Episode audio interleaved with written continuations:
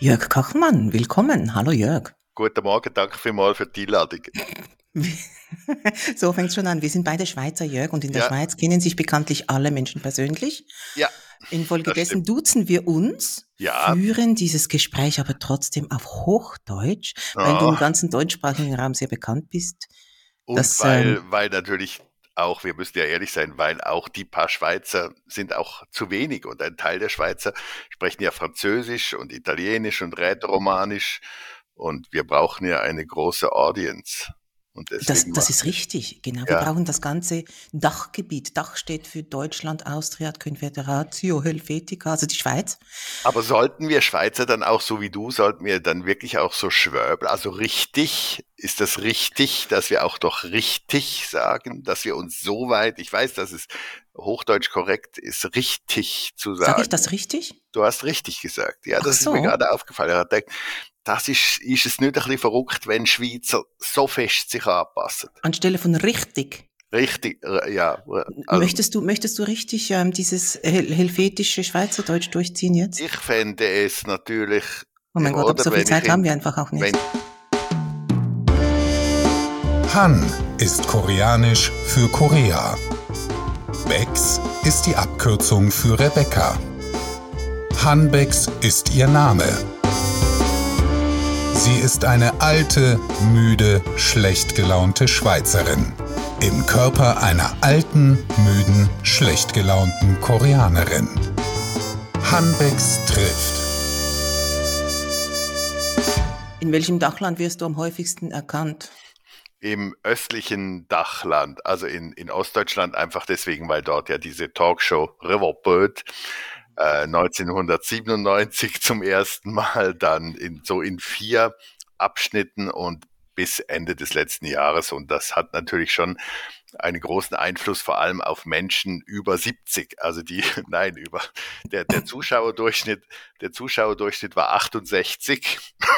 Echt jetzt? Ja, ja, das macht mich sehr glücklich, solange ich unter dem Zuschauerdurchschnitt ja. war. Und ich wollte einfach auch verhindern jetzt, dass ich in den Bereich des Zuschauerdurchschnitts komme. Und äh, das, das bedeutet natürlich vor allem bei älteren Menschen in Ostdeutschland bin ich relativ bekannt, aber sonst nicht so schlimm. Aber du warst ja auch lange bei der ARD, du warst auch lange im ja, Schweizer ja. Fernsehen. Das hat eine lange Bremsspur. Ja, das hat eine lange Bremsspur und äh, ich bin ja auch optisch leider, das merke ich auch, selbst wenn ich mit Maske und so, es hilft immer oft nichts letztendlich. Leider relativ unverwechselbar. Ich wäre gerne ein ganzes Leben lang verwechselbarer, besser aussehend gewesen. Aber äh, das, das hat natürlich auch diese ganzen Fernsehsachen und andere Ereignisse haben auch eine relativ große Bremsspur gehabt. Und ich bin auch relativ schlecht im Zuschauerinnen und Zuschauerkontakt. Also das war schon die, ich habe ein oder zweimal, glaube ich, einen Tag der offenen Tür im MDR mitgemacht und so. Und das ist für mich sehr, sehr schwer immer gewesen, wenn kein Tisch zwischen mir und den Menschen. Also man, man schreibt dann Autogramme und so. Aber wenn man in freier Wildbahn erwischt wird, es gibt so dann dieses Ärmelzupfen. Oh, okay, ein bisschen ja. distanzlos, ne? Ja, naja, das Problem ist natürlich auch, dass Menschen, die diese Zwangsgebühr, wir müssen Zwangsgebühr äh, bezahlen, dass die natürlich auch das Gefühl haben, dass sie mit äh, für dieses Geld auch die Seele aller Menschen gekauft mhm. haben, die dort tätig sind. Und, und was, was für mich immer schwierig war, weil so einfach so berührt zu werden, einfach so von oder auch zum Beispiel, man muss ja auch dann so Fotos machen mit den und für mich, ich, ich habe dann mit der Zeit, habe am Anfang habe ich mich nicht getraut und da habe ich, dann habe ich immer gesagt, nicht anfassen, weil, weil viele Menschen dann einfach so den Arm hinten rum machen, wenn sie einem das Foto, ah, okay. ja, äh, wenn das sie das mhm. Foto machen und das war für mich sehr, sehr schwer im Aus. Ich weiß, äh, das sollte eigentlich, weil man wirklich gut bezahlt wird, das sollte inbegriffen sein und man sollte das aushalten und, und viele halten das auch gut aus. Ich habe es sehr schlecht ausgehalten. Das ist ein schlechter Charakterzug von mir, dass ich einfach aber ich frage mich auch wiederum, warum müssen die Menschen beim Fotomachen so hinten rumfassen? Ja, Okay, was war die Frage? Das war, glaube ich, gar nicht die Frage. In welchem Dachland du am häufigsten erkannt wirst. Ich Aber die du hast die Frage ja eigentlich beantwortet. Die Frage beantwortet, also nur dann etwas ausschweifend geworden. Sachsen, Sachsen-Anhalt und Thüringen. Genau, genau. Ja, also ich, ich habe ja eben erwähnt, also du bist ja eigentlich auch, weil du in der ARD warst, weil du auch im Schweizer Fernsehen warst, in allen Dachländern sehr bekannt und vorstellen müsste man dich vermutlich gar nicht, aber ich möchte trotzdem eine kurze Vorstellungsrunde mit dir machen und zwar, indem ich eine virtuelle Seite meines Freundschaftsbuches mit dir ausfülle. Das heißt, ich frage, du antwortest. Ja, das machen wir jetzt.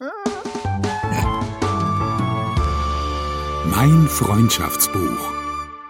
Dein Name? Jörg Kachelmann. Deine Freunde nennen dich? Äh, wie nennen die? Jörg? Jörg? Geboren bist du in Lörrach. Aufgewachsen bist du in Schaffhausen. Schaffhausen. Dein Lieblingsfach in der Schule war? Geografie. Dein Lieblingsbuch trägt den Titel wie wird das Wetter? Und, es gibt ein Buch? Und, und, die Blechtrommel. Ja, und die Blech. Die Blechtrommel fand, war für mich auch sehr sinnstiftend in meiner Kindheit von Herrn Grass. Mhm. Und ähm, wie wird das Wetter? Ja, das ist das Buch von, von Siegfried Schöpfer. Das habe ich ähm, geschenkt bekommen, glaube ich, als ich elf war. Und ähm, ich habe später nochmal mit dem etwa 100-jährigen Herrn Schöpfer dann nochmal so eine Neuauflage dieses Buch äh, geschrieben und das war was ganz Tolles, weil das Buch für mich alles bedeutet hat und, und mir diese Welt der Meteorologie geöffnet hat damals mit elf. Am liebsten isst du? Teigware, wobei jetzt mit dem Glutenzügs, ich darf leider seit ein paar Jahren ähm, keine Glutensachen mehr, weil sonst die Zotte auseinanderfällt oder abspilzt oder was weiß ich was. Und seither, ich meine, die, die Barilla glutenfreien Sachen, es ist schon relativ nah. Ich habe einfach früher habe ich nur die reinen Teigware, also Nudeln gegessen, ohne irgendwas dazu, Basta Schutta. Und ähm, seit diese Glutensache ist und die Ersatzteigwaren sind wirklich relativ gut, weil ja viele Leute das nicht machen, weil sie es müssen, wie ich, sondern aus Lifestyle-Gründen, was natürlich völlig bescheuert ist. Aber das hilft natürlich, dass es Ersatzprodukte natürlich. gibt. Und seither aber mache ich dann eher dann halt Soße drauf oder so. Tomate. Na, das ist ja aber entscheidend. Also was ist denn das für eine Soße? Das ist eigentlich gleich. Irgendeine Soße, wo ich es dann nicht mehr genau merke, wo ich es nicht mehr genau merke, dass es nicht mehr genau der Sondern die glutenfreien für die Zöliakie-Patienten. Ja, ja, es hört sich immer so dramatisch an. Ja, ja, ich ja. bin an sich ein Zöliakie-Patient, aber ich habe nichts bemerkt, ich habe keine Beschwerden gehabt, außer mhm. eben, dass man beim Hine-Nine-Schiebe vom ganzen Zug, also bei der sogenannten großen Hafenrundfahrt, wie es offenbar in Deutschland heißt, äh, gesehen hat. Oh, oh, mhm. ja, deine liebste Jahreszeit ist? Ist mir gleich. Ich habe keine liebste Jahreszeit. Es soll einfach spannendes Wetter sein und nicht langweilig sein. Und die Jahreszeit ist mir schieße gleich. Den schönsten Urlaub hast du verbracht in? Ich glaube, das war die Kindheit am Bodensee einfach an sich. Wir hatten kein Auto und zuerst ein Schlauchboot, später ein Segelboot auf dem Bodensee und dann habe ich nach ganz viel Schulhausputzen auch ein ähm, kleines Segelboot gehabt und wir waren einfach jedes Wochenende und auch die Sommerferien vom ersten bis zum letzten Tag auf dem Bodensee, einfach weil wir hatten ja nicht, es war kein Auto da gewesen und wir könnten nicht nach Italien und sonst irgendwo hin. Und ähm, das bedeutet einfach immer mehr oder weniger auf dem Bodensee und auch nicht im Hafen drin meistens, weil das hätte Geld gekostet, sondern man blieb draußen vor Anker mit der Spannung, ob der Anker hielt, wenn der Gewittersturm kam und so. Und das war sehr, sehr, sehr schön und spannend und und es gab auch immer ein Hafenfest später und ich konnte ganz schnell Disco Fox tanzen, bis äh, sicher etwa 180 Beats pro Minute. Das ist sehr erfreulich. Ja, ja, ja das war, das war mhm. sehr schön. Die, die Lippen werden schon wieder trocken. Dann fett dir mal nach. Das Schweizer ja. Kinderlied, das dir als allererstes in den Sinn kommt, heißt? Es sind zwei, die mir immer gleichzeitig in, in den Sinn kommen. Mhm. Rot, Roti Rösli im Garten, Meier Riesli im Wald. Wenn der Wind kommt, blase, dann verwelken sie bald. Das ist mhm. das eine. Und dann einfach ähm, winterlich angebaut, schneilet das Beilet, es geht ein kühler Wind und Mädchen legen die Händchen an und Buben laufen geschwind, was hier ein textlich ein völlig abseitiges und auch wieder chauvinistisches Lied ja, ja, an sich ist, ist in dem, in dem mhm. die weicheirigen Mädchen Handschuhe Total. anziehen, während mhm. wir Jungs schnell laufen. Ich mein, oder Labello auftragen oder so. Das ist auch sehr weicheirig. Aber die Haut ab, ab 64 braucht einfach mehr Feuchtigkeit. Ab 64, dann habe ich noch ein bisschen Zeit. Aber nicht mehr viel. Nicht mehr viel, das, das stimmt. Ende letzten Jahres hast du mit der Moderation von Riverboat aufgehört. Du hast es schon angesprochen. Jetzt äh, bist du keine Systemhure mehr. Wie kann man dich denn noch angemessen beschimpfen? Ich bin immer noch eine dreckige, linke, rot-grüne Systemschlampe. Ich meine, das ist ja nicht etwas, nur weil man nicht mehr vom System bezahlt wird. Man bekommt noch Antifa-Rente, man bekommt noch von den Rothschilds etwas fürs Chemtrails sprühen. Es gibt so viele Quellen an sich, wenn man systemkonform ist, dass man jetzt nicht unbedingt die Fernsehgebührengelder braucht. Ich meine, Systemschlampe ist eine Aufgabe, die man lebenslang hat, die bekommt man das, das äh, weißt du auch, das bekommt man mit 18, bekommt man diesen Ausweis und damit bekommt man dann die Lizenz, auch korrektes Deutsch schreiben zu dürfen. Also äh, man, man schreibt, ich weiß das und so und das sind die Menschen, die ein Komma machen und das mit zwei S schreiben mhm. und die anderen, die diese, die diese Antifa und Systemkarte nicht bekommen, die müssen ihr ganzes Leben lang müssen schreiben, ich weiß und dann weiß mit einem S, dann kein Komma und dann das mit einem S. Das, das, sehr, ist einfach, eine sehr wird, anarchistische das wird ganz der früh, Buchstaben. Ganz früh entschieden und äh, okay. äh, ich bin in, ich bin Systemschlampe und stehe dazu. Du führst aber immer noch dein Wetterimperium. Erzähl mal aus deinem Leben. Wie sieht so ein normaler Tag von dir aus? Was gehört da alles dazu? Und ganz wichtig, wie viel Zeit ähm, geht da in die Pflege deiner Social Media Accounts? Es ist, es ist kein Imperium. Wir sind 20 Leute mhm. in der Firma. Wir machen kachelmannwetter.com und auch ganz viele B2B-Sachen und so. Wir haben Dinge, die kein anderer Wetterdienst hat, weil wir so tolle Leute bei uns haben in der Firma, eigene Modelle, eigene Radarinterpretation. Also wir haben ganz viele Möglichkeiten. Wir sind, glaube ich, technologisch weltweit führend. Das Problem ist nur, weiß niemand und glaubt niemand, weil wir halt ein KMU mit Sitz im Sattel im Kanton Schwyz sind und ähm, die sozialen Mediasachen, also das, was ich vom System, ich muss ja auch für das viele Geld vom System, muss ich natürlich auch was leisten. Ja. Und das bedeutet natürlich vor allem auf Twitter auch, ähm, systemfeindliche Menschen zu behaken. Das gehört natürlich auch dazu. Wenn man so viel Geld bekommt pro Monat, dann ist das auch etwas, was man natürlich nicht vergessen darf. Wir reden heute vor allem über soziale Medien und unseren Umgang mit ihnen. Und du bist in den sozialen Medien und insbesondere auf Twitter, das du jetzt eben angesprochen hast, sehr, sehr präsent. Und du trittst da sehr absolut auf. Dein Sendebedürfnis scheint groß zu sein. Wofür nutzt du diese Social-Media-Kanäle? Verfolgst du da ein, ein bestimmtes Ziel? Hast du ein Konzept? Konzept wäre, glaube ich, zu viel gesagt, aber wir sind da auf der Welt, um die Welt zu verändern. Das ist ganz wichtig und das habe ich auch schon mit 14 und 15 und 16 und 17 und 18 und so auch so machen wollen.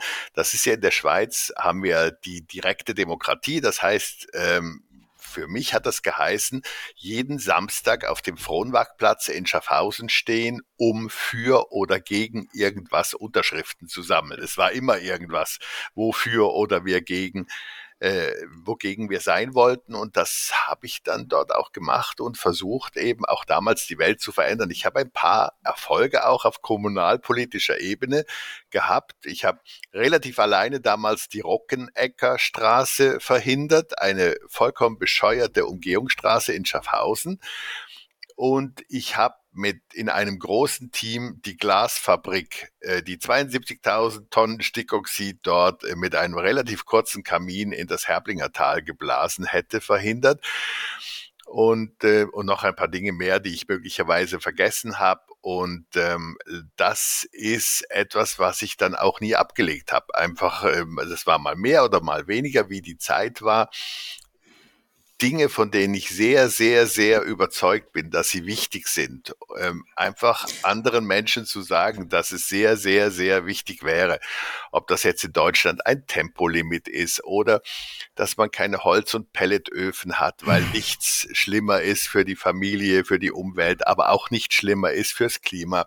Dass es vollkommen wahnsinnig ist, dass Krankenkassen Homöopathie bezahlen, dass es, dass wir in der Schweiz dieses Anthroposophie-Zentrum in Dornach haben. Das war auch für mich eine der schwierigen Erkenntnisse der Corona-Zeit dass mir so vollkommen bierweiche Schwurbeli sind mit Aha, Glocke okay, und Triechler und so, mhm. äh, dass die, ich mhm. habe immer gedacht, dass die Schweiz ein tolles, gebildetes Land ist und dass wir nicht Corona-Schwurblerinnen und Schwurbler sein würden. Und ähm, dieser Hurra-Patriotismus, der in mir gewohnt hat, man kann es auch auf Twitter sehen, äh, der ist leider alles weggebrochen. Ich habe dann den Hashtag dumm wie die Schweiz mhm. ähm, ähm, anfangen müssen, weil einfach so viele Furchtbarkeiten. Auch dieser Schwurbel-Bundesrat Berse mit seiner Angst vor 5G in seinem Wohnort und so. Ich kann gar nicht anfangen und aufhören und so. Das sind alles Dinge, bei denen ich einfach sagen muss, okay, es ist einfach so wahnsinnig, wenn man sozusagen diese Dinge glaubt oder auch, ich habe es vorher schon gesagt, mit den sogenannten Chemtrails, also Leute, die glauben, dass Kondensstreifen von Flugzeugen Gift sind, was irgendwie gesprüht wird und sonst irgendwas macht. Es gibt einfach so viel Wahnsinn auf der Welt und ich möchte einfach immer jeden Tag versuchen, den Wahnsinnigen ein bisschen das Leben schwer zu machen, indem ich ihnen auf den Sack gehe. Ich glaube, das ist eine große Kernkompetenz von mir, Leuten auf den Sack zu gehen. Und wenn man so eine Kernkompetenz hat, dann möchte ich sie auch ausüben. Wir kommen noch zu ganz vielen Dingen, die du bereits, bereits angesprochen hast, ähm, auch zu deinem politischen Engagement. Ähm, aber ich möchte nochmals zurückkommen zu den sozialen Medien. Da folgen wir uns auf einigen Kanälen und du wirkst da manchmal ein bisschen fixiert. Sagen wir fixiert. Ja? Fixiert? Ähm, Wins, du hast schon angesprochen, ähm, Holz, Pelletverbrenner, es geht auch um eben Covid-Leugner, ähm, Homöopathie-Sympathisanten, also das heißt Globuli-Esser. Ähm, wenn jemand behauptet, es gäbe selbst Entzündungen im Wald, wenn ähm, es geht manchmal ums Lüften im Sommer. Was hat dich zu dem gemacht? Ist das auch ist so ein bisschen Erziehung oder kommt das wirklich so intrinsisch? Also du hast ja vorhin schon äh, erklärt, du möchtest Weltverbesserer sein, mhm. aber ähm, diese diese ähm, resolute Art und dieses äh, ja. eben ein bisschen fixiert sein, bist du das einfach? Ich sehe das nicht als fixiert sein, wenn wenn man, ich meine, man man dieses kompromisshafte oder Beispiel jetzt das Lüften im Sommer. Mhm. In unseren dummen Dachschadenländern sterben so viele Omas und Opas im Sommer, weil wir so unendlich dumm sind. Weil viele Leute sagen und auch selbst Tipps von Behörden oder so, auch das dumme Bundesamt für Gesundheit in der Schweiz und viele andere unendlich dumme und zynische und skrupellose Behörden. Ich weiß ja nicht, ob das Absicht ist, um die Rentenkassen zu entlassen oder ob es einfach nur Dummheit, Dummheit ist sagen den Leuten, ihr dürft nur morgens und mhm. abends lüften und tagsüber das Fenster zu. Der berühmte Satz, um die Hitze nicht reinzulassen. Und ich meine, das geht zuwider allen Erfahrungen, die man auch selber im Leben hat. Als es früher in den Autos noch keine Klimaanlagen war, ich habe es noch erlebt, die Welt war noch schwarz-weiß, ähm, dann hat man im Sommer nicht irgendwie, sobald es draußen wärmer war als drin, die Fenster zugemacht und erst abends wieder die Autofenster aufgemacht, sondern man hat natürlich alles gelüftet runter ob das in Telefonzellen war und immer, es ist immer der Reflex, wir müssen Durchzug schaffen, wir müssen gucken, dass diese warme Ausatemluft weggebracht wird. Und viele Aber kann Menschen. man das wirklich vergleichen? Ja, natürlich. Auto ist viele, doch Fahrtwind, das ist doch normalerweise auch kühler, die Luft, die da dann reinkommt. Es gibt auch in der Wohnung Wind, nein, es ist nicht kühler. 35 Grad sind immer gleich warm, ob mit oder ohne Wind. Und es gibt auch in der Wohnung Wind. Und wenn man keinen Wind hat in der Wohnung, gibt es Ventilatoren. Die hat man nämlich erfunden.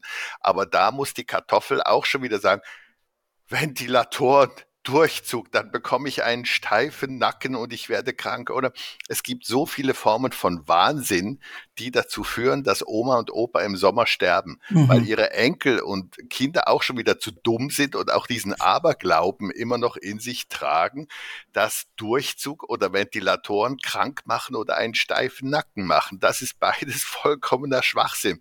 Nichts macht einen steifen Nacken. Steife Nacken bekommt man nur, wenn man verkrampft oder zu wichtig im Cabrio sitzt und dann gibt es einen steifen Nacken oder bei der Arbeit irgendwie verkrampft sitzt. Mit Wind und Durchzug hat das alles nichts zu tun. Und es geht um Menschenleben. Es geht bei der Homöopathie um Menschenleben. Dort geht es um das Menschenleben von Kindern, die besonders mhm. dumme und skrupellose Eltern haben, die bei Mittelohrentzündungen und Schlimmeren ihren Kindern Homöopathie geben. Diese Kinder leiden dann Tage und Wochen lang und im schlimmsten Fall sterben sie, im besten Fall haben sie einfach viel länger Schmerzen, als sie haben müssten. Und ich kann da nicht einfach das ignorieren, dass es so viele Wahnsinnige gibt, die andere Menschen leiden lassen durch ihre Dummheit, durch ihren Aberglauben.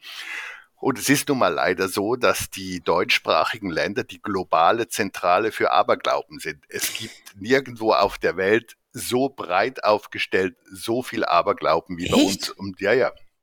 Okay, also, also, im asiatischen Raum gibt es auch wahnsinnig viel Aberglauben. Ja, das ist jetzt gar nicht der Punkt, ich möchte etwas anderes sagen. Im asiatischen Raum sagt man nicht, dass das Gewitter nicht über den Fluss käme oder dass es irgendwie, dass es Vollmondholz oder Mondholz gäbe, dass äh, ein Baum andere Eigenschaften hätte, wenn man ihn abhackt bei Vollmond und so. Also dass der Unterschied, es gibt schon überall in Afrika, Asien und überall gibt es Aberglauben, aber in den USA käme jetzt auch niemand auf die Idee, dass Frösche Wetter vorhersagen können und ähnliche Dinge.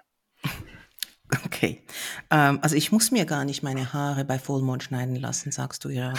Das gut, ist, na, also ja, gut. auch das, auch das. ist, ich reg dich nicht Nein, auf. Ich habe ich hab, ähm, ich hab eine andere Frage dazu. Ja, ja. Also du sagst ja, also das zum Aber Beispiel das BAG, das Bundesamt für Gesundheit. Was hast du kein, gesagt? Noch kein graues Haar. Äh, ich habe ganz viele graue Haare, aber du Was? hast, wir haben, ja, ja, ja, das siehst du jetzt einfach nicht so genau. Okay. Ähm, das Bundesamt für Gesundheit, sagst du, gibt, gibt ähm, Weisungen raus, die einfach falsch auch sind. Und beim Bundesamt äh, für Gesundheit, das ist, äh, das weiß ich, da, da, da arbeiten Menschen, die auch eine Ahnung haben. Und jetzt ist die Frage, wenn da Leute wie ähm, ich zum Beispiel diese Weisungen sehen vom BAG und natürlicherweise denken, ja, die werden ja wohl recht haben, weil ich mag das beruflich, die machen das beruflich, die wissen das, die sagen mir das, ich werde das, werde das befolgen. Ähm, und das dann zum Beispiel bei Twitter irgendwo ähm, kommunizieren, dann kommt der Herr Kachelmann und putzt die einfach mal runter. Nein, man sagt das nicht so auf sagt nur, dass das Bundesamt für Gesundheit äh, Schwachsinn schreibt in diesem Fall. Aber ähm, dass es ist ja auch so, dass Leute vom Bundesamt für Gesundheit keine Ahnung von Meteorologie haben. Ich meine, das ist eine meteorologische Frage letztendlich, wie man Wind erzeugt. Oder auch zum Beispiel, wie das Bundesamt für Umwelt eben geschrieben hat, dass mit Holzheizen klimaneutral. Also ich meine, nichts ist mehr gelogen. Das ist halt eben auch ein komischer Ansatz, auch ein Dachschadenansatz zu denken, dass Leute nur, wenn sie in einer Behörde sind, Ahnung hätten. Das ist ein sehr, mhm. sehr, sehr antiquierter eine antiquierte Vorstellung, wie die Welt ist. Ich, ich, ich sehe das, aber das gibt dann wirklich diese sehr braven Bürger, ja, und das mag sein, dass die das nicht reflektieren oder nicht hinterfragen, ähm, aber es ist dann auch so, dass du, wenn du da den Menschen begegnest auf, so, auf den sozialen Medien, nicht wirklich einen Diskurs suchst, sondern sehr, sehr schnell mhm. urteilst. Ja, ja, ich will keinen Diskurs. Einen Mann wie ja, ich will keinen Diskurs haben. Ich will keinen Diskurs haben, ob die Erde eine Scheibe ist oder so. Nein, es, geht ja jetzt nicht darum. Also das meine das doch, ist doch, ja es ist 2023. Ich will nicht diskutieren, ob das Homöopathie, ob das Homöopathie eine Wirkung hat. Wir wissen seit 200 Jahren, dass Homöopathie keine Wirkung hat, dass es reiner Betrug ist, dass es reine Geschäftemacherei ist, dass es, wie gesagt, Verbrecher und Verbrecherinnen, die Homöopathie herstellen, verschreiben, verkaufen und so. Es ist 2023. Ich will über alle diese Dinge nicht mehr diskutieren, weil es ist 2023. Und ich muss auch sagen, ich habe auch nicht mehr so viel Zeit möglicherweise in meinem Leben. Es ist 2023. Ja, ja, ja, das, das sehe ich all. Also wenn jemand ein Bild postet von seinem ähm, Schwedenofen und da hat es Holzscheizerin, logischerweise, äh, und dann kommst du und machst den einfach mal runter. Ich mache äh, ist, Würdest runter. du nicht mehr bewirken, wenn du da ein bisschen aufklärerischer wärst und weniger Nein. konfrontativ? Nein, ich glaube, dass eben die es gibt ganz viele Menschen, die diese subtile ähm, die diese subtile Kommunikationsweise auch ausüben, die dann auch machen, wäre es vielleicht nicht schöner, wenn sie keinen Schwedenofen hätten und ihre Kinder und ihren Kindern systematisch und auch irreversibel Schäden an Herz und Lunge beibringen würden und im Hirn und so. Das kann man so machen, das kann man so machen. Aber mhm. ich glaube, in diesem Fall ist das apodiktische zielführender, weil es einfach auch wirklich furchtbare Folgen hat. Ich meine, dass früher in der ländlichen Bevölkerung die Lebenserwartung geringer war, hat auch damit zu tun gehabt, dass es eben diese offenen Feuerstellen und überall gegeben hat und diese Holzöfen, dass äh, Entwicklungshelferinnen und Entwicklungshelfer weltweit Menschen in äh, den sogenannten Drittweltländern, ein nicht so toller Begriff, äh, von den offenen Feuerstellen und von Holzöfen wegzubringen versuchen, hat genau an diesen gesundheitlichen Aspekten zu tun, dass der Ötzi so früh gestorben ist mit einer vollkommen schwarzen Lunge, wie man nachlesen kann. Mhm. Das hat alles mit den Dingern zu tun. Und die Kinder, die heute diesen dummen Eltern ausgesetzt sind mit ihren Schwedenöfen, die können sich nicht wehren mit den Schäden, die sie dadurch bekommen und die sie später ein ganzes Leben lang aushalten müssen. Und deswegen bin ich da absichtlich und durchaus apodiktisch, weil es eben glaube ich, dieser Deutlichkeit und dieser Schärfe bedarf, um kundzutun, wie groß das Problem ist. Ich würde das Problem kleiner machen, wenn ich jetzt mit einer mit einem Wattebäuschen werfen würde und sagen, ja, Sie haben einen Schwedenofen, ich weiß, Sie finden das so gemütlich, aber trotzdem möchte ich Sie allenfalls darum bitten, nachzudenken, ob es nicht noch andere Lösungen gäbe und so. Ich glaube, es gibt Menschen, die das dann äh, gerne so machen möchten. Ich möchte es nicht so machen, vor allem, weil ja auch der Unterschied so groß ist, weil ja diese Dinge furchtbarerweise auch noch gefördert werden. In der Werbung behauptet wird, dass das irgendwie gesund, gemütlich, CO2-neutral und so weiter sei. Das heißt, ich muss bewusst einen großen Unterschied schaffen, um zu zeigen, wie abseitig eigentlich diese Lehrmeinung ist, die man normalerweise drüber hört. Also von daher schon bewusst, ich habe ähm, ganz viele Themen, wo ich unsicher bin, wo ich eben diesen diskursiven Stil mag, wo ich selber nicht genau weiß, ähm, wie ich bei einem Thema sehe, weil ich da nicht so viel Ahnung habe. Ich, ich bin ja nur bei ganz wenigen Themen so. Es wirkt jetzt so, dass ich andauernd immer und äh, ich bin da auch gar nicht wütend und ich bekomme keinen roten Kopf. Und ich bekomme auch keinen schnelleren Puls, wenn ich auf Twitter irgendwas schreibe. Aber es gibt ein paar wenige Themen, die mir wichtig sind und wo ich auch eben, weil das Jahr 2023 schon da ist, auch kompromisslos bin in der Aussage und auch kompromisslos sein will. Was hast du früher, als es noch keine sozialen Medien gab, mit der Zeit angefangen, die du heute für die Pflege deiner Social Media Kanäle einsetzt? Es braucht ganz wenig Zeit. Ich bin ja geübt, sehr schnell kurze Texte zu schreiben. Das heißt, ich schreibe so einen Tweet in etwa zehn Sekunden. Und ich habe auch das im Gefühl, weil ich weiß, wie lang es ist. Und deswegen ist das für mich einfach wie so zwischendurch einfach eine kleine Pause machen in meiner sonstigen Arbeit.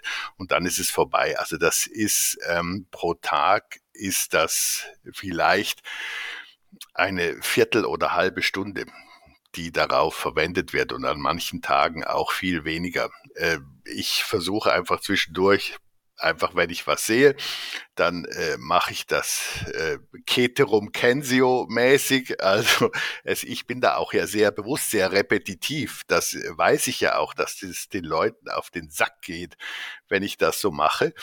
Aber ich bin auch zutiefst überzeugt, dass eben Penetranz auch hilft, ähm, letztendlich ein, ein Thema durchzubringen. Ich habe ja 2018 die ersten Texte geschrieben zum Thema und damals war ich noch komplett alleine und inzwischen ist es zumindest manchenorts ein Thema geworden, auch zum Teil politisch ein Thema geworden.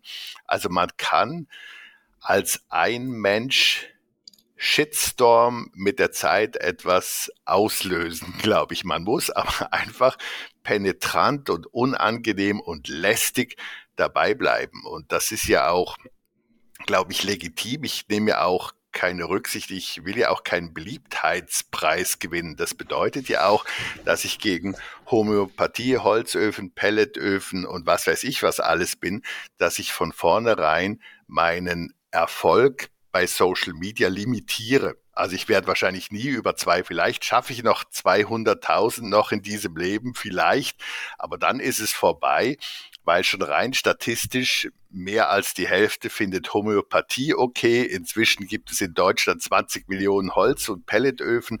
Also rein statistisch wird mit der Art, äh, wie ich Twitter betreibe, werde ich ein natürliches Limit, werde ich an einen natürlichen Glass Ceiling äh, kommen, über den ich nie hinausgehe, weil ich dort schon alle Leute mich blöd finden, weil sie einen Holzofen, Pelletofen oder Homöopathie schon mal eingenommen haben und so weiter. Ich verstehe. Du hast doch gar nicht den, den, den, Anspruch, das Schätzchen der Nation zu nein, sein. Nein, das wird du mir hast, eh nicht gelingen. Ja. Du hast in äh, Schaffhausen, du hast das eben angesprochen vor ein paar Minuten, du hast in Schaffhausen, wo du deine Jugend, deine Kindheit und deine Jugend verbracht hast, in einer Nacht- und Nebelaktion Fahrradstreifen auf die Straße gemalt, hm. ohne offiziellen Auftrag notabene. Beim Verein für Familie Familiengärten, das hast du dagegen. angesprochen mit dieser mhm. Straße. Hast du einen Schrebergarten gemietet und beim Gartenfest alle Schrebergärtner überredet, etwas gegen die Umfahrungsstraße zu tun, von der geplant war, dass sie durch die Gärten führt. Und du hast Kleber mit Trottoir parkieren ist unter, ein Trottoir ist ein Gehsteig, auf die Autos geklebt, die halb auf dem Gehsteig geparkt waren. Würdest du, wärst du heute Jugendlicher, ähm, Tomatensuppe auf Kunstwerke schmeißen? Vielleicht, ich weiß es nicht. Ich, für mich wäre jetzt, glaube ich, nicht die erste Idee oder so. Es ist schwer, mich, wenn man so alt ist, sich, sich in die Zeit von damals hineinzuversetzen. Aber ähm, ich, ich war schon damals sehr überzeugt, dass man nicht einfach rumsitzen kann und nur ein Leserbriefli schreiben, sondern man muss tätig werden und man muss einen Plan haben auch. Ich meine, das mit dem, mit dem Schrebergarten, ich habe den gepachtet, habe dort einfach eine Wetterstation aufgestellt und sonst nichts gemacht weiter. Und die, den Nachbarn gesagt, ihr könnt da schon Gemüse machen. Und habe dann ein Jahr lang, ein knappes Jahr lang alle diese Pächterinnen und Pächter agitiert und ihnen gesagt, was dort passieren wird, dass dort äh, die Straße durch ihre Schrebergärten durchkommt und dass es ein großer Scheiß sein wird. Und ähm, bis wirklich alle, glaube ich, ähm, entschiedene Gegnerinnen und Gegner dieser Straße waren. Und dann gab es gab's das große Fest. Es gibt ein so ein Familiengartenfest, mhm. was in Schaffhausen sehr wichtig war. Und in der Nacht davor haben wir dann diese den ganzen Straßenlauf mit den rot-weißen Flatterbändern durch die Schrebergarten.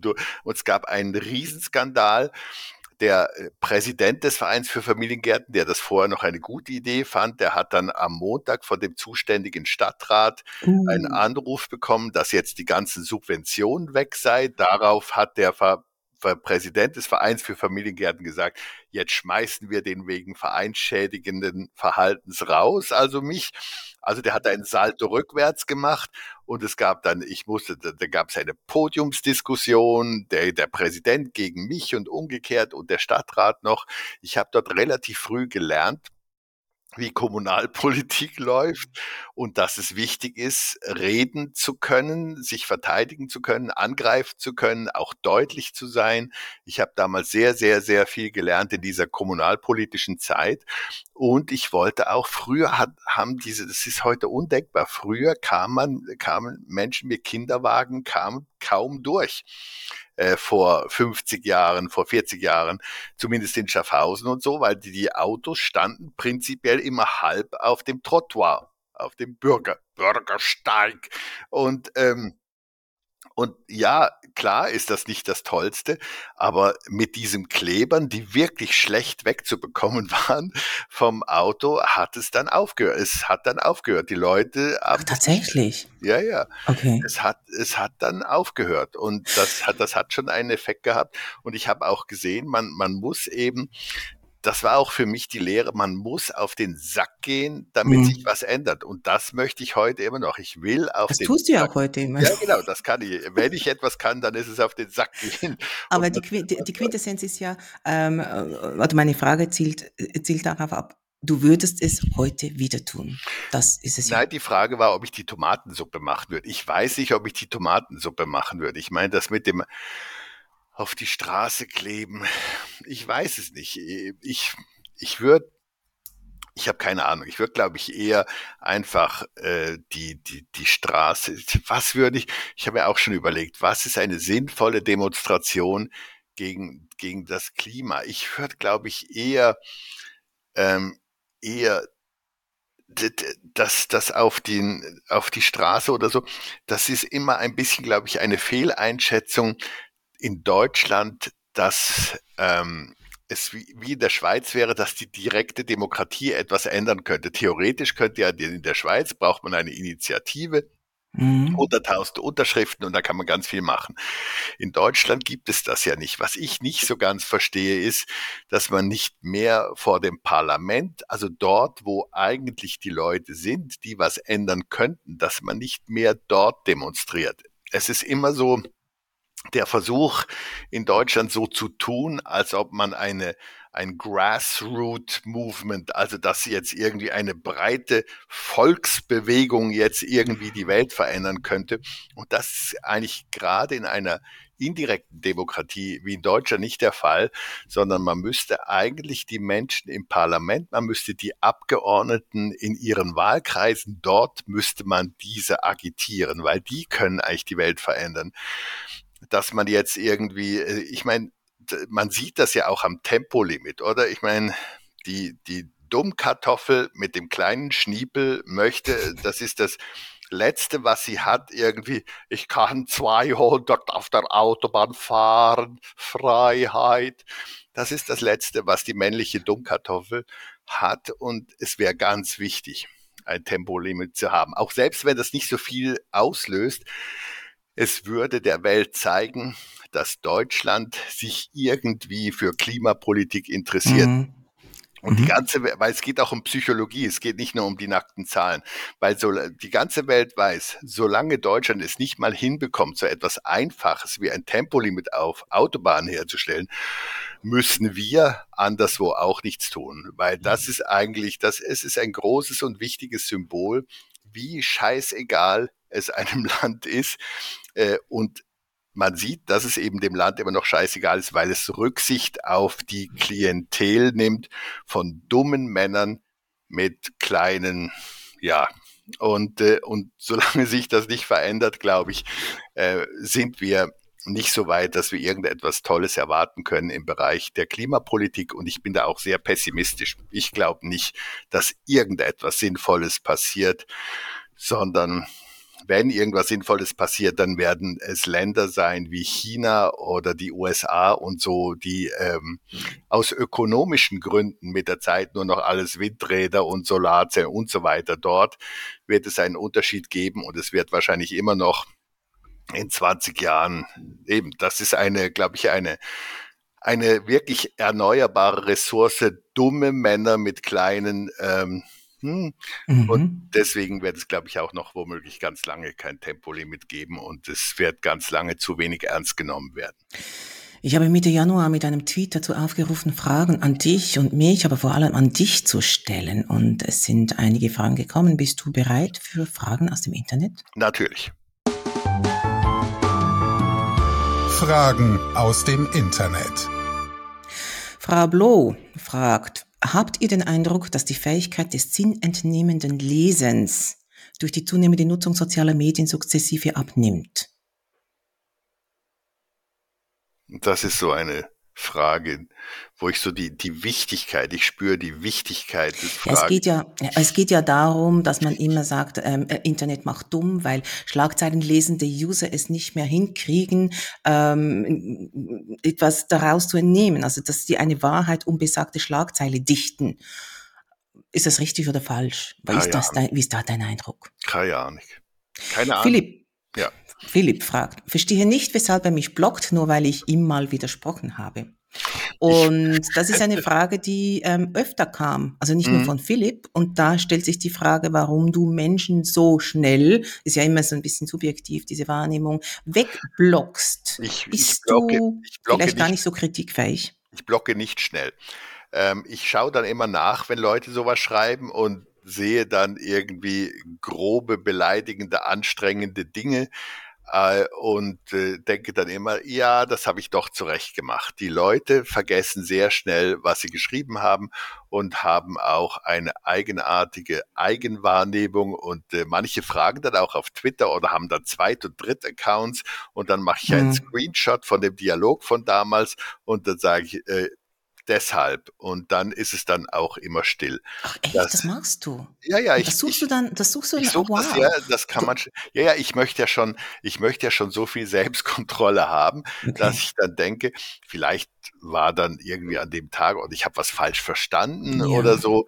Und, äh, aber es gibt einfach Dinge, wo ich dann einfach, wenn es, wenn es dann furchtbar wird oder so, oder wenn es dann auch unter der Gürtellinie oder unangenehm oder einfach auch irgendwas gegen was weiß ich, gegen Werte, die mir wichtig sind und dann, dann blocke ich auch einfach, klar, hm. weil es einfach äh, irgendwann mal muss man, das ist ja auch ein Vorteil, ähm, also man kann mich ja, und das wird ja auch jeden Tag, werde ich beleidigt in irgendeiner Form. Also gestern hat zum Beispiel auch jemand, das ist aber dann von Twitter sanktioniert worden, gestern hat irgendwie einer, der mit, äh, glaube ich, äh, beruflich mit äh, Waldverbrennen zu tun hat, hat Ach. gestern geschrieben, fick dich, du dummer Schweizer Affe.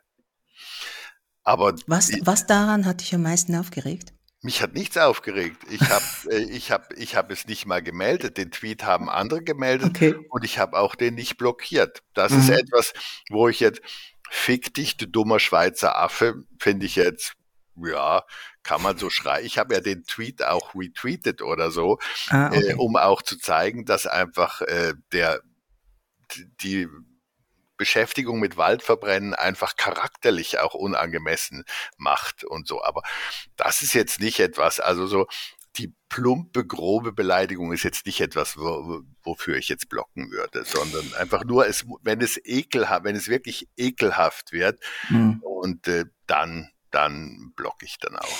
Die Barbara fragt, wo nehmt ihr die Nerven her, vor allem wenn ihr mal nicht so gut drauf seid? Und da ähm, stellt sich mir die Frage, ist oder sind die sozialen Medien für dich ein Ventil? Kannst Nein. du dich da abreagieren? Nein, ich muss mich nicht, ich reg, ich reg mich nie auf. Ich bin wirklich gleichmäßig gelaunt. Ich kann noch nicht mal, ich habe, glaube ich, ich kann noch nicht mal schreien oder so, geschweige denn Schlimmeres. Ich bin wirklich, äh, für mich ist es einfach die völlig ruhige, ich muss mir auch nicht abreagieren oder so. Das verwechseln die Leute immer, wenn man entschieden, also wenn man etwas sozusagen mit Werbe, also das Engagement neuerdings irgendwie irgendwas ist, was ein Ventil ist. Und ich engagiere mich einfach für Dinge, die mir wichtig sind.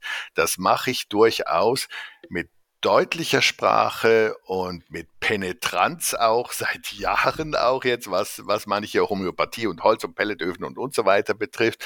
Aber äh, das eben andere Menschen, dass anderen Menschen alles so egal ist und sie nicht agitieren. Ich meine, ich halte das ja auch aus. Ich sage nicht ja, ihr lebt einfach so ein bisschen vor euch her und fotografiert zwischendurch eure Katze. Hm. Das finde ich jetzt auch. Ich sehe gerne Katzenbilder und, ja. und mag Katzen oder so, aber ich finde jetzt, wie gesagt, ich finde, wir sind dazu da, die Welt zu verändern und als Individuum hat man nicht so viele Möglichkeiten, die Welt zu verändern. Und ich habe für mich hat, hat ist eben bei Twitter diese kleine Möglichkeit zu versuchen, zumindest die Welt zu verändern in die Richtung, in die ich finde, dass die Welt gehen sollte. Du hast den Hashtag das hast du schon erwähnt, dumm wie die Schweiz erfunden und etabliert und den Dachschaden und den Slogan oder die Frage, sind sie ein bisschen dumm? Mhm. Und du bezeichnest Menschen gerne als Kartoffeln. ähm, diese Bezeichnung gibt es schon länger. Was macht einen Menschen deiner Meinung nach kartoffelig?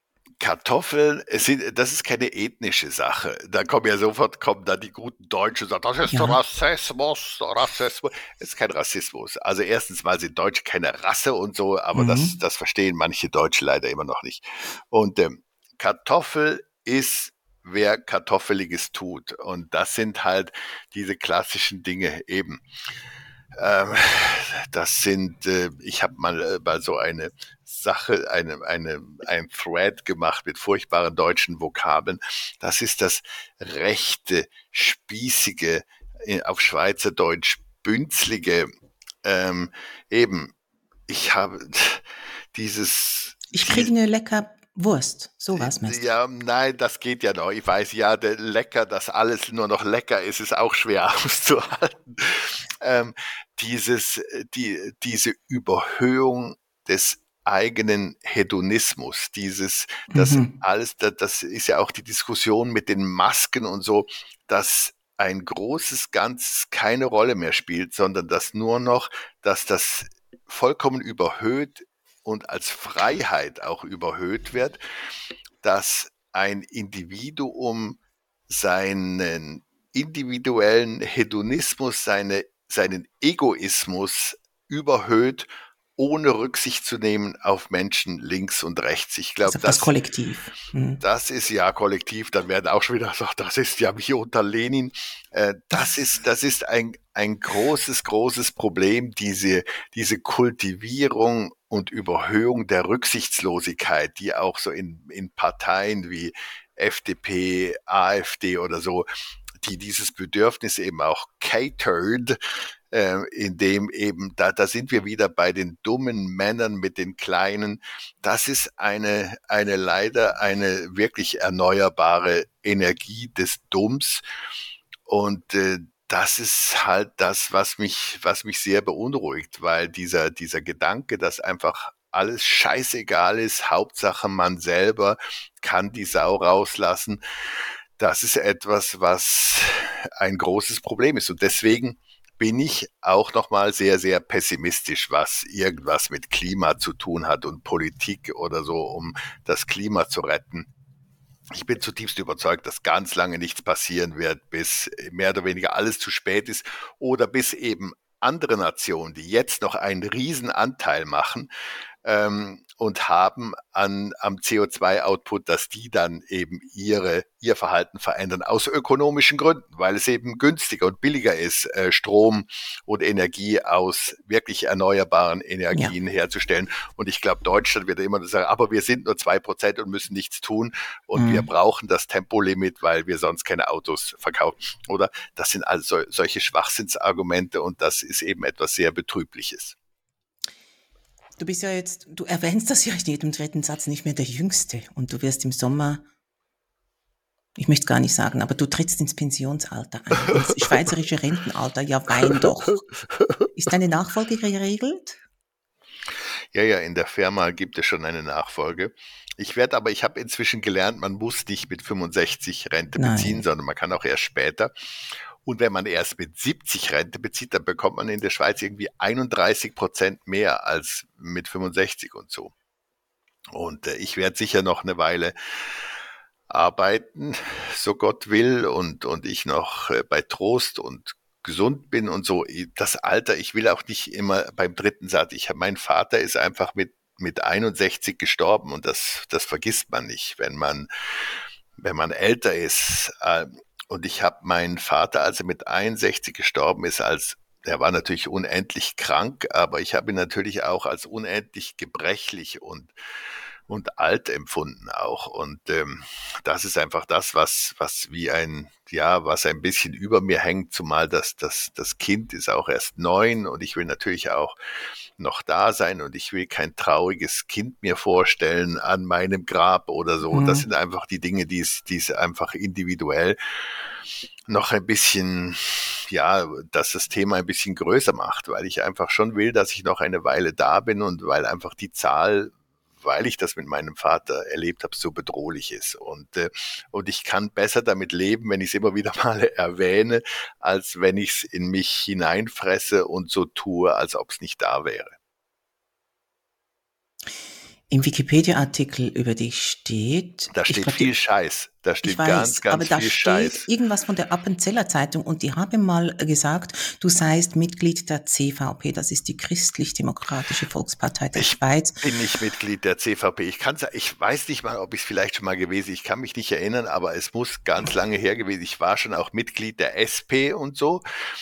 Ähm, ja, das hätte ich jetzt nicht gefragt, aber die CVP, das finde ich schon, das, das interessiert mich jetzt. Ja, ja, ich, ich war, das, das war einfach wahrscheinlich, das war, glaube ich, nur ganz kurze Zeit, ein Jahr. Mhm. Ich erinnere mich auch kaum, aber ich, das war halt auch einer meiner Versuche, wiederum die, die Welt zu verändern aus einer, ich glaube, das war vielleicht in der Appenzeller Zeit auch aus einer, Mehrheitssituation heraus, wahrscheinlich damals. Ich meine, ich, ich habe viele Dinge politisch in meinem Leben probiert und ich war ganz kurze Zeit in der SP, bis ich dann mit dem damaligen Baudirektor wie auch wiederum ein, ein äh, sozusagen Streitgespräch öffentlich führen musste und gedacht habe, der ist jetzt in meiner Partei, warum soll ich dann in der Partei sein?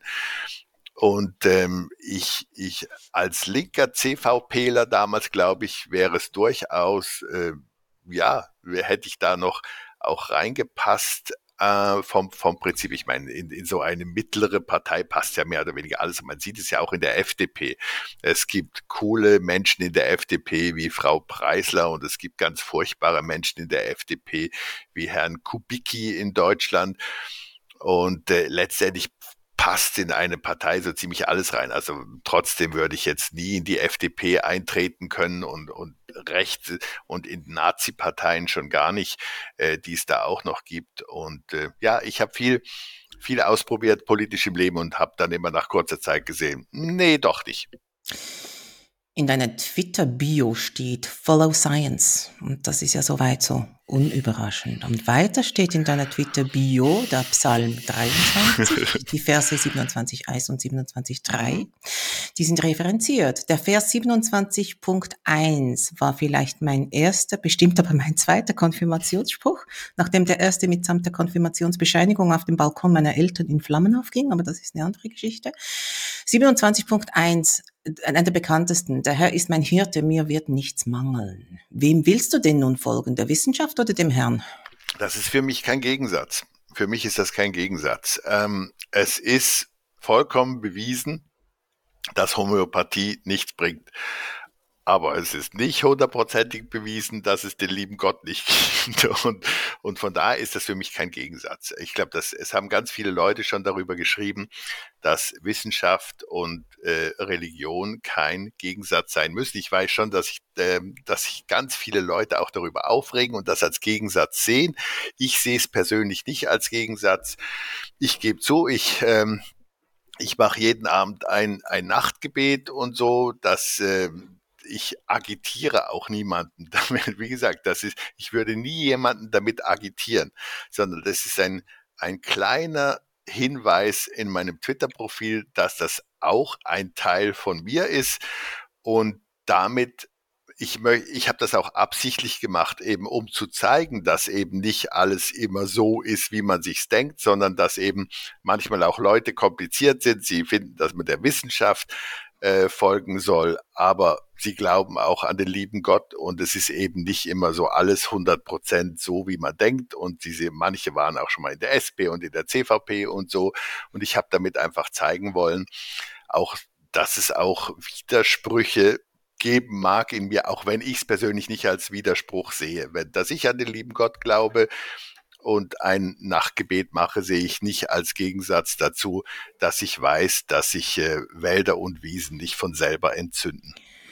Du bist aber kein Flat Earther.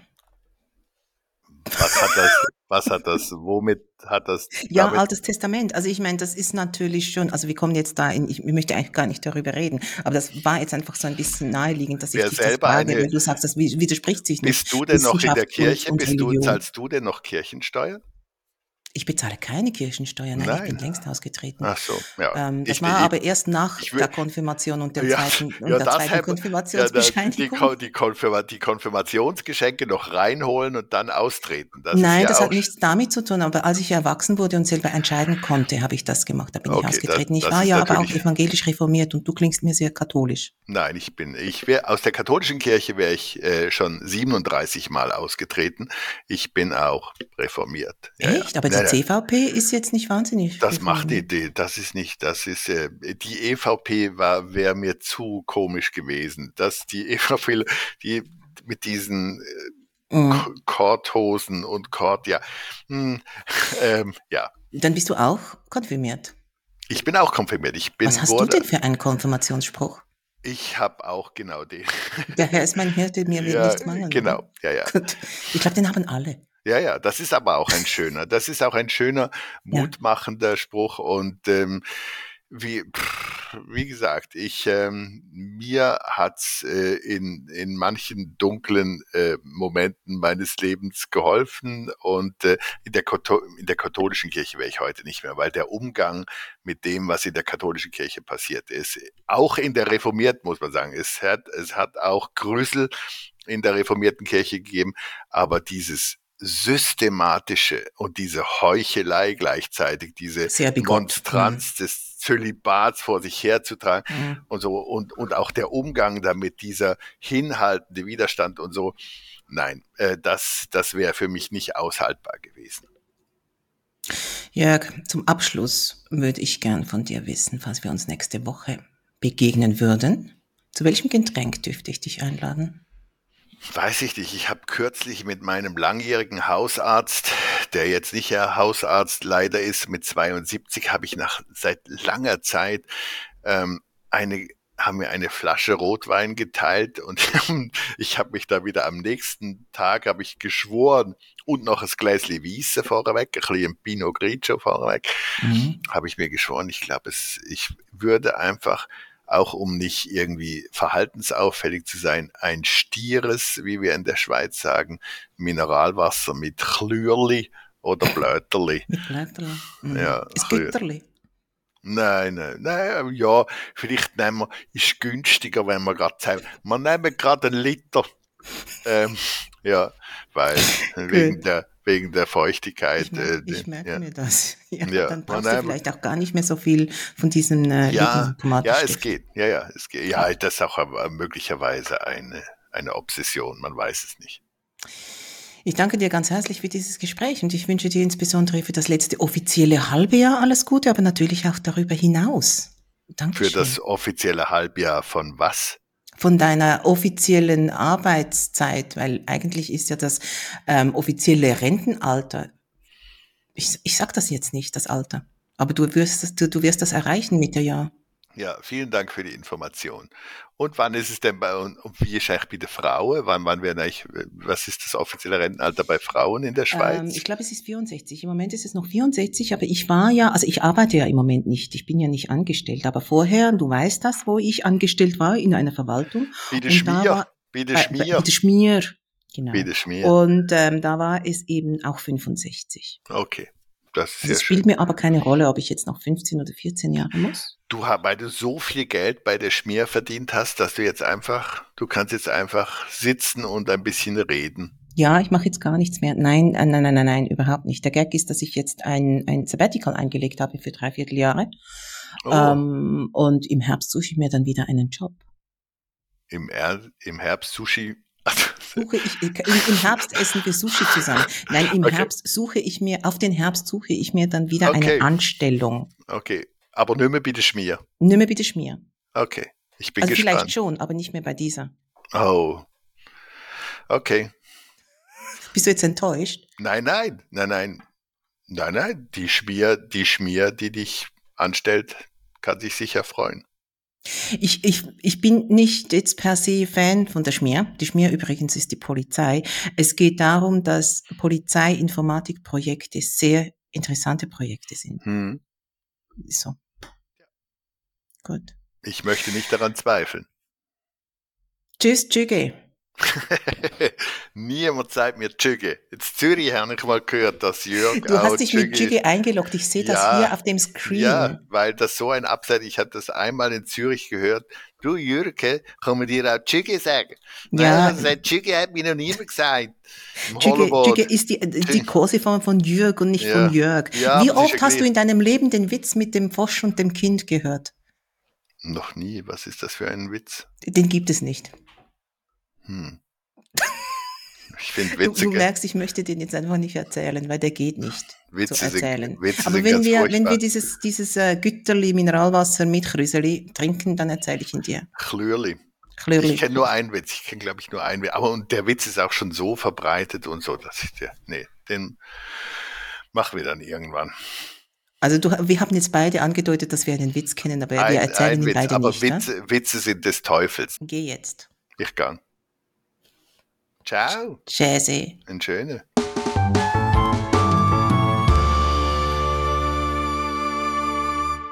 Hallo, das ist aber schön, dass du immer noch da bist.